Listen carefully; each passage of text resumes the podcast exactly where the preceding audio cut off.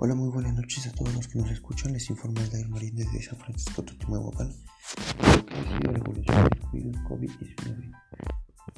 Puntualizando el antecedente del primer caso en nuestro país, siendo este detectado por primera vez en el Estado de México el 29 de febrero del presente año.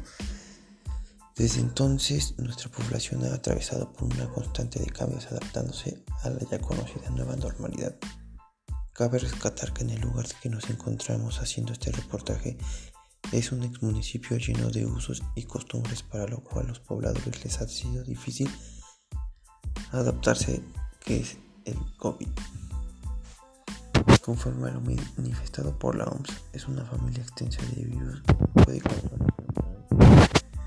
como en animales tanto como en humanos, según especialistas, desde un riesgo más grave síndrome de Medio Oriente.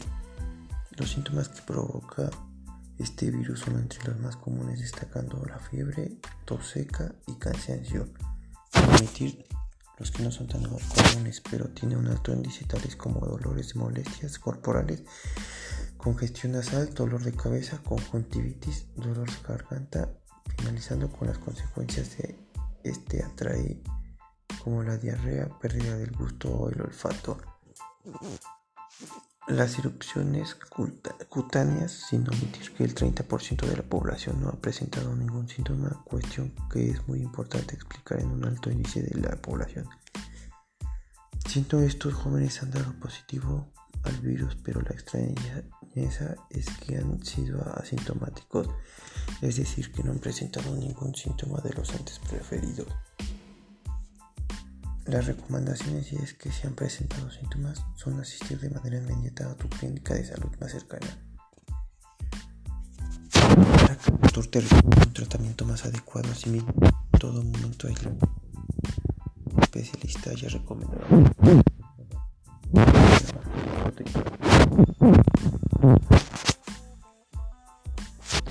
Los cambios que ha habido en esta comunidad se encuentran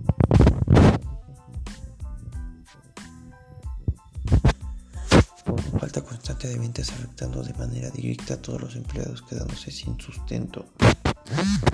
Aproximadamente el 25% de los empleados como el comercio local, pero este también se ha visto sus ventas Los comerciantes han buscado de forma responsable continuar sus actividades para el rezago económico.